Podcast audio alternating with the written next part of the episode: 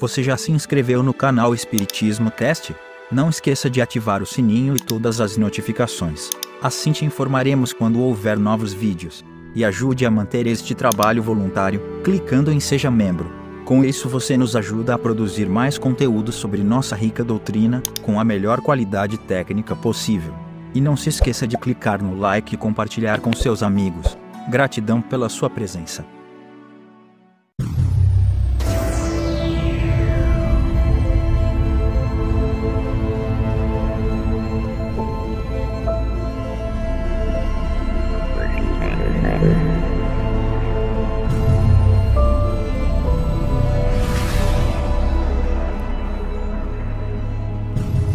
Olá, meus amigos, minhas amigas, como é que vocês estão? Sejam bem-vindos a mais um estudo do livro A Gênese, os Milagres e as Predições segundo o Espiritismo, compilado pelo nosso querido Allan Kardec, ou professor Rivail Leon Hippolyte Denisard Rivail, um homem sem precedentes assim, francês, maravilhoso.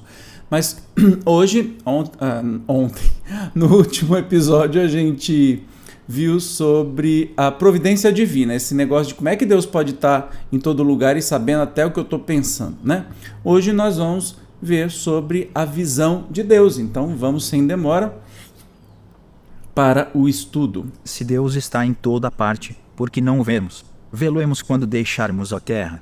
Tais as perguntas que se formulam todos os dias. A primeira é fácil responder. Por serem ilimitadas as percepções dos nossos órgãos visuais, elas os tornam inaptos à visão de certas coisas, mesmo materiais. Assim é que alguns fluidos nos fogem totalmente à nossa visão e aos instrumentos de análise, entretanto, não duvidamos da existência deles. Vemos os efeitos da peste, mas não vemos o fluido que a transporta. 19. Vemos os corpos em movimento sob a influência da força de gravitação, mas não vemos essa força.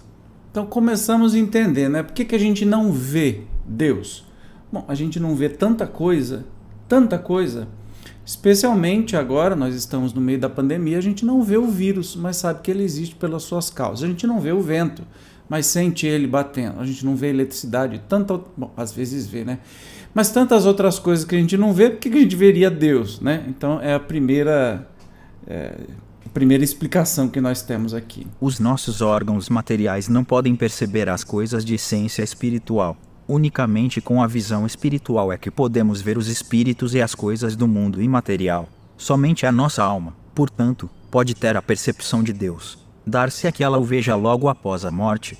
A esse respeito, só as comunicações de além-túmulo nos podem instruir, por ela sabemos que a visão de Deus constitui privilégio das mais purificadas almas e que bem poucas, ao deixarem o envoltório terrestre, se encontram no grau de desmaterialização necessário a tal efeito. Uma comparação vulgar tornará facilmente compreensível essa condição. Então vamos entender aí por que, que a gente. Bom, primeiro que a gente, com os órgãos físicos, a gente não consegue ver Deus. Aliás, a maioria de nós não consegue nem ver os espíritos, e eles existem, né? Imagine Deus, que, que é uma energia, uma coisa muito mais sutil, sei lá, não tem nem explica nem palavra para falar. Mas aí vai dar o exemplo para da questão de Deus, né? É, por que, que a gente não vê Deus assim que desencarnarmos, por exemplo? Uma pessoa que se enche no fundo de um vale, envolvido por uma densa bruma, não vê o sol. Entretanto, pela luz difusa, percebe a claridade do sol. Se começa a subir a montanha à medida que for ascendendo, o nevoeiro irá se dissipando e a luz ficará cada vez mais viva. Contudo, ainda não verá o sol. Só depois que se haja elevado acima da camada brumosa e chegando a um ponto onde o ar esteja perfeitamente límpido, ela o contemplará em todo seu esplendor. O mesmo se dá com a alma. O envoltório perispirítico, conquanto nos seja invisível e impalpável, é, com relação a ela, verdadeira matéria, ainda grosseira demais para certas percepções. Esse invólucro, porém, se espiritualiza à proporção que a alma se eleva em moralidade. As imperfeições da alma são quais camadas nevoentas que lhe obscurecem a visão. Cada imperfeição de que ela se desfaz é uma mácula a menos. Todavia, só depois de se haver depurado completamente é que goza da plenitude das suas faculdades. Acho que ficou muito claro, né? porque que é, no universo, gente, é, não existe mágica, né? Só porque você morreu, magicamente você vai poder visitar todos os planetas, voar, voar para lá, voar para cá. Depende. Depende que nível né, da, de evolução que você está. Moralmente, espiritualmente, consequentemente, você consegue manipular o seu corpo perispiritual para ser mais ou menos denso? Onde você está? Então não, não dá para dizer assim, olha, assim que eu morrer, eu me liberto do corpo físico, eu já vou abrir o olho, vou ver Deus. Ah, ah.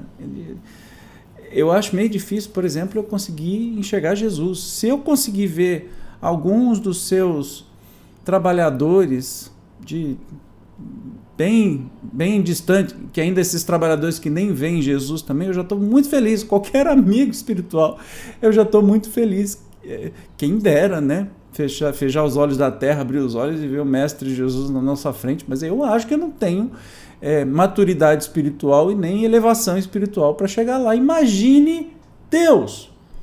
Nós estamos falando de Jesus, um irmão nosso que passou por encarnações, que foi se depurando, evoluindo, chegou a ser o nosso governador planetário, um espírito feliz, e este sim, os espíritos felizes veem a Deus numa falta de palavras que a gente tem para atribuir, a gente coloca ver, né? Que não significa muito. Mas sentem, compreendem, sei lá. Não dá. Então, não tem saltos. E esse exemplo, né? Você está num vale com um nevoeiro e você, não, você sabe que o sol está lá, mas você não, não consegue enxergar. Você só vai ver o sol cada vez mais que vai subindo. E ainda assim, eu acrescento nesse exemplo, tá? Eu posso estar na montanha mais alta do mundo, eu vou olhar para o sol primeiro que eu nem consigo olhar, porque é tanta claridade que eu não consigo olhar olho nu. Né? E o que, que eu estou vendo? Eu estou vendo um sol, eu sei que ele está lá, mas assim, eu não o compreendo. É muito distante. É, é muito forte, a sua energia é muito forte, eu não consigo compreender. Né? Então, imagine aí se a gente passar essa, essa, essa imagem assim para Deus. Né? Sendo Deus a essência divina por excelência, unicamente os espíritos que atingiram o mais alto grau de desmaterialização podem perceber. Pelo fato de os espíritos imperfeitos não verem a Deus, não se segue que eles estejam mais distantes de Deus do que os outros. Esses espíritos, como os demais, como todos os seres da natureza, se encontram mergulhados no fluido divino, do mesmo modo que nós o estamos na luz. O que há é que as imperfeições daqueles espíritos são vapores que os impedem de vê-lo. Quando o nevoeiro se dissipar, vê-lo resplandecer.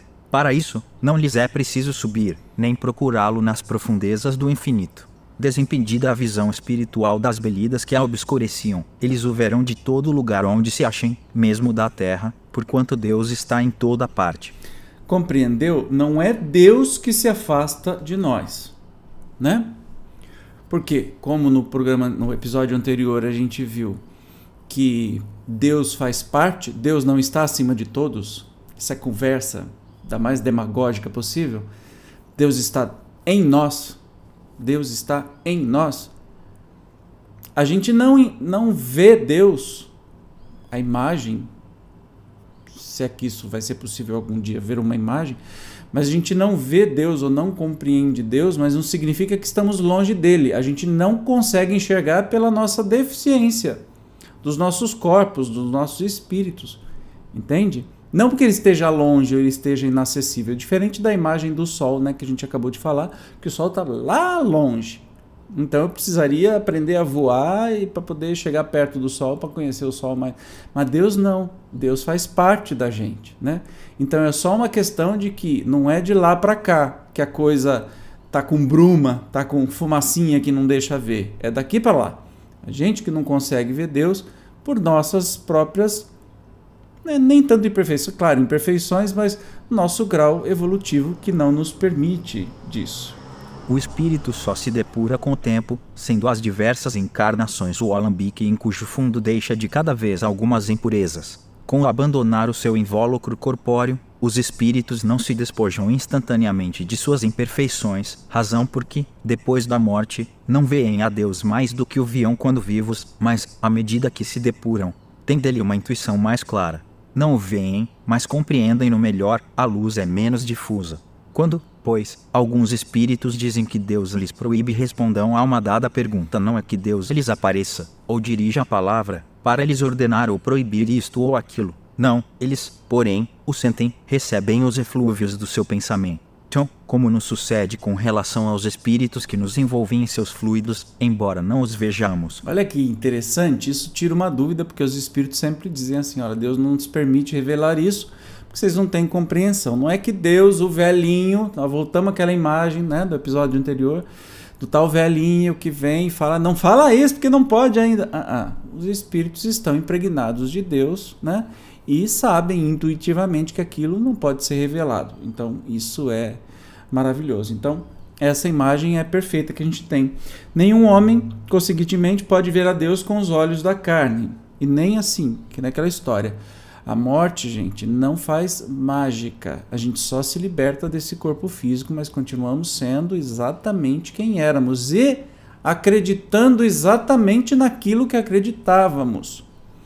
Tanto que há muitos espíritos que, por exemplo, aqueles que acreditam que depois de mortos vão ficar dormindo, esperando Jesus voltar, passam séculos dormindo, conscientemente dormindo, porque acreditaram nisso. E como temos livre-arbítrio, a gente pode fazer o que quiser. Outro dia teve uma pergunta no canal de uma pessoa que, que disse assim: ah, depois de encarnar, depois de desencarnar, eu posso ir aonde eu quiser ou fico preso no lugar que eu nasci? Falei: olha, você é livre. Você vai aonde você quiser, para os bons e maus lugares. Você é livre.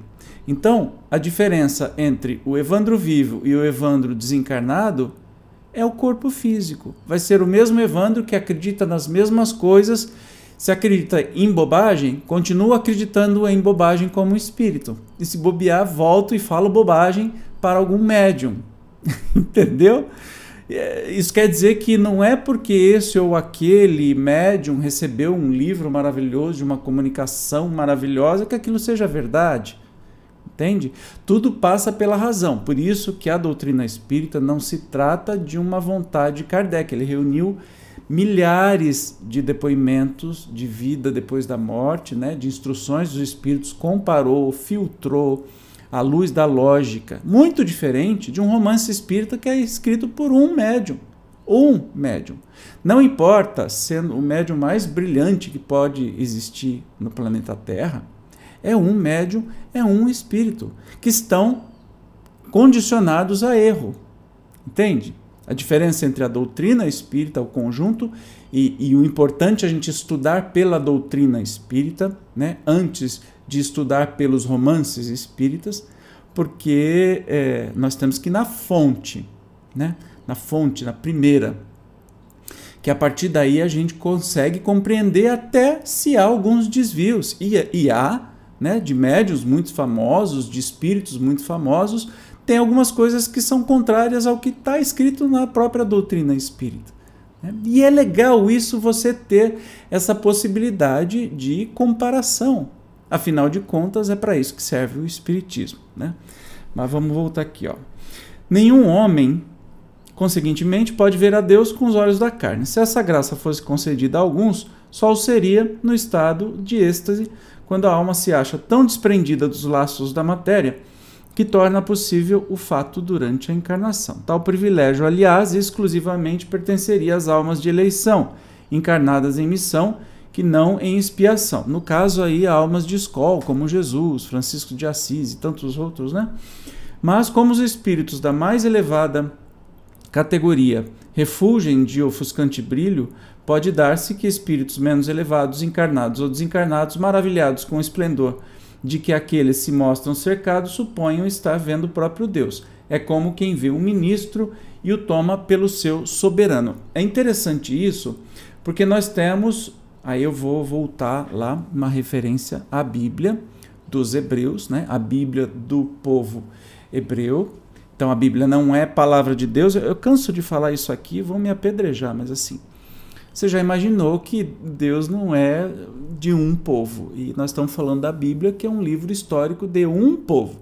A história de um povo. Quantos povos tem na Terra? E claro que eles traduziram em todos os seus escritos, né? E neste povo, Jesus nasceu no meio do povo, Jesus foi o é, do povo judeu, né? Mas não é não encerra todo o resto. Então, quando as pessoas querem discutir alguma coisa e vem falando baseado na Bíblia, fala assim: bom, então vamos lá. Eu discuto com você, eu posso papear, é, logicamente falando, entendendo que a, livra, a Bíblia é um livro histórico que eu tenho respeito, não acredito na grande maioria das coisas que estão lá, mas tenho muito respeito, assim como tenho respeito pelos escritos sagrados do budismo, uh, do, do, islamismo e tantos outros. Ter respeito não significa que eu admite, admita isso para a minha vida, entende? Então, se a pessoa quer falar, vamos debater logicamente. Agora, não me venha partindo da Bíblia que é um livro que foi escrito por homens e, de acordo com seus costumes da época, tem absurdos horríveis. Assim como todos os livros ditos sagrados, ou a grande maioria deles tem. Né? Então, cabe a gente entender. E aí, voltando nessa referência da Bíblia, por exemplo, Moisés. Bom, vamos levantar uma hipótese aqui. Moisés, né, que na Bíblia diz que Deus deu os dez mandamentos, que foi extremamente útil naquela época, porque não haviam leis, então era mais fácil você controlar as pessoas para que não se matassem umas às outras, não cometessem crimes, dizendo que um Deus poderoso, justo e vingativo, que naquela época era, porque era a mentalidade do povo, se apresentasse um Deus amor naquela época não ia fazer sentido nenhum né, para eles. Um, iria puni-lo. Então, com isso, você evitava o, o, o, mandamento não matarás. Então, você evitava que não tivessem assassinatos à toa, já que não havia uma lei entre eles que punisse, como hoje nós temos as democracias que funcionam ou que não funcionam, deveriam funcionar, mas é o único caminho, não é o melhor, mas é o único caminho que temos para a justiça social. Né? Aí Moisés recebe essas instruções de Deus. Você acha mesmo que foi Deus que veio falar para ele? Pelos relatos da Bíblia, né? Nada pode ser levado muito ao pé da letra, porque há muita alegoria colocada aí, como no livro da Gênese, por exemplo, que antes de ser escrito era uma tradição oral cantada que pai passava para filho e depois é que foi escrito, então tem toda aquela alegoria de Adão e Eva, a serpente, etc., né, que não tem nenhuma lógica e a ciência nos mostra que não tem lógica nenhuma. Ah, será que Moisés falou com Deus mesmo? Né? Ou foi um. E aí diz na Bíblia que ele ouviu a voz de Deus como se fosse um trovão? Pode ter sido um, um, um fenômeno de psicofonia. Ele, médium, ouviu. Poderia ser algum emissário divino, não necessariamente Deus. Algum trabalhador de Jesus que veio falar para Moisés esses dez mandamentos. Alguém bacana, né? Alguém assim, um espírito mais elevado, mas não necessariamente Deus. Entende? Que grau de elevação a gente teria, ou Moisés teria, né? Com todos os seus méritos, mas será que ele ouviu de Deus? Pode ser que ele tenha ouvido de Deus, né? Não sei. Mas entende que tudo tem uma gradação tem um porquê. Não é mágica. As coisas não acontecem no universo como mágica. Quem nos apresenta as coisas como mágica são as religiões. Entende? Que são bem afastadas da realidade. Agora, se você vem no estudo da doutrina espírita, é uma doutrina é, eminentemente filosófica e científica, de observação. Então, é muito mais próxima da ciência, do, da, dos fatos que acontecem, do que as religiões que é, falam de um jeito alegórico, de um jeito mitológico, de um jeito mágico. Entende? Vamos continuar aqui. Sob que aparência se apresenta Deus aos que se tornaram deigenos de vê-lo? Será sob uma forma qualquer, sob uma figura humana, ou como um foco de resplendente luz? A linguagem humana é impotente para dizê-lo porque não existe para nós nenhum ponto de comparação capaz de nos facultar uma ideia de tal coisa. Somos quais cegos de nascença cedilha maiúsculo a quem procurassem inutilmente fazer compreendessem o brilho do sol. A nossa linguagem é limitada pelas nossas necessidades e pelo círculo das nossas ideias. A dos selvagens não poderia descrever as maravilhas da civilização. A dos povos mais civilizados é extremamente pobre para descrever os esplendores dos céus. A nossa inteligência é muito restrita para os compreender e a nossa vista, por muito fraca, ficaria deslumbrada. Entendeu? Como que Deus se apresentaria para nós? Jesus falava o tempo todo, né? Que ele e o Pai eram um. Né? que ele era o pai, o pai era ele. Isso que a gente não compreendeu e talvez depois é que eles inventaram essa história de que Jesus era Deus. E aí Maria, como mãe de Jesus, é mãe de Deus também, toda aquela história. Mas Deus, Deus, Jesus certamente compreendia Deus. Como espírito feliz, já via Deus, já o sentia o tempo todo. Mas ele tinha que apresentar Deus na época como um pai, entende? Porque é uma sociedade machista, patriarcal. Se ele falasse que Deus, por exemplo, é uma mãe, não seria ouvido, não seria sequer respeitado.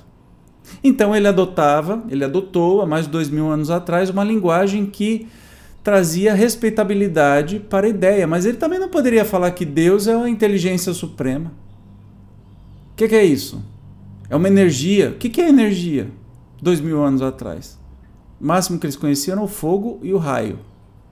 Nem sei se sabiam que era um, um tipo de energia, né? Então é difícil, é, pela nossa linguagem, a gente saber como seria a aparência de Deus. Né? Como é descrito essa, essa essa aparição para Moisés de Deus? Trovão, a voz que veio do trovão. Primeiro ele viu uma árvore pegando fogo, a tal sarça ardente, depois um trovão e a voz de Deus. Entende? Tudo para nós tem que ser materializado, tem que ser humanizado, porque senão a gente não compreende. A gente não tem essa capacidade enquanto encarnados, e olha que nós temos aí, desenvolvemos, especialmente a ciência desenvolveu uma capacidade incrível de abstração. Abstração é imaginar coisas que a gente não não consegue comprovar. Tem coisas que hoje estão sendo comprovadas pela ciência que Einstein conseguiu abstrair e imaginar, né? Mesmo com toda a nossa capacidade, a gente não conseguiria é, descrever quem é, é, como é essa imagem de Deus. Tá bom, gente? Eu espero que tenha dado um pouquinho mais de luz aí sobre mais um pouco sobre Deus, nesse caso, sobre a sua imagem, enfim, sua visão. Nos encontramos então no próximo estudo que a gente vai abordar no próximo episódio o bem e o mal. A gente é, encerra o assunto Deus e começa a falar sobre o bem e o mal, mais especificamente a origem do bem e do mal. Você não vai perder, né? Eu te espero. Tchau, até lá.